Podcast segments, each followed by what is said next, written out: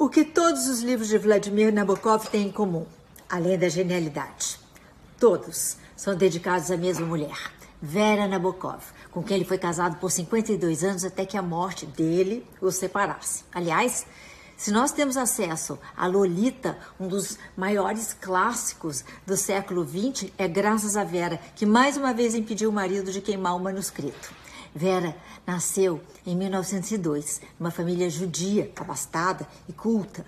Com a Primeira Guerra, a família migrou para Berlim e foi lá, num baile, que Vera e Vladimir se conheceram. Segundo o autor, ela estava usando uma máscara e começou a recitar seus poemas. Ele se apaixonou.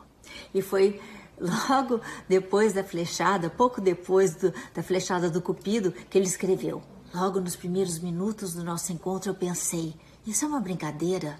Eu preciso de você, meu conto de fadas, porque você é a única pessoa com quem eu posso falar sobre a sombra de uma nuvem, sobre a música de um pensamento. Era típico um aristocrata russo casasse com uma judia, mas todos os Nabokov estavam é, engajados em desbancar o antissemitismo tsarista. O pai, de, o pai de Vladimir, inclusive, foi assassinado em 1922 durante um atentado político. Portanto, eles se casam em 1926 e Vera passa a ser muito mais do que esposa de Vladimir. Ela vira sua confidente, tradutora, revisora, datilógrafa, é, musa e, e guarda-costas, porque ela carregava uma pistolinha para protegê-lo dentro da bolsa. A existência de Vera se confunde com a obra de Nabokov. Ela está presente em cada página. Na comovente autobiografia do autor, Fala Memória, capítulos inteiros são dedicados a esse amor profundo ao qual os dois dizem dever a vida. Como eu posso te explicar minha alegria, minha maravilhosa alegria dourada, o quanto eu sou todo seu, com todas as minhas memórias, poemas, ataques e turbilhões interiores.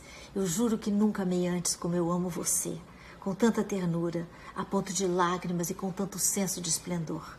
Vera ficava no caminho, no cantinho do palco de toda e qualquer palestra ou aula ministrada por Vladimir e foi sua única conselheira literária. No leito de morte, Nabokov pediu-lhe que queimasse o manuscrito do livro que não conseguiria acabar o original de Laura.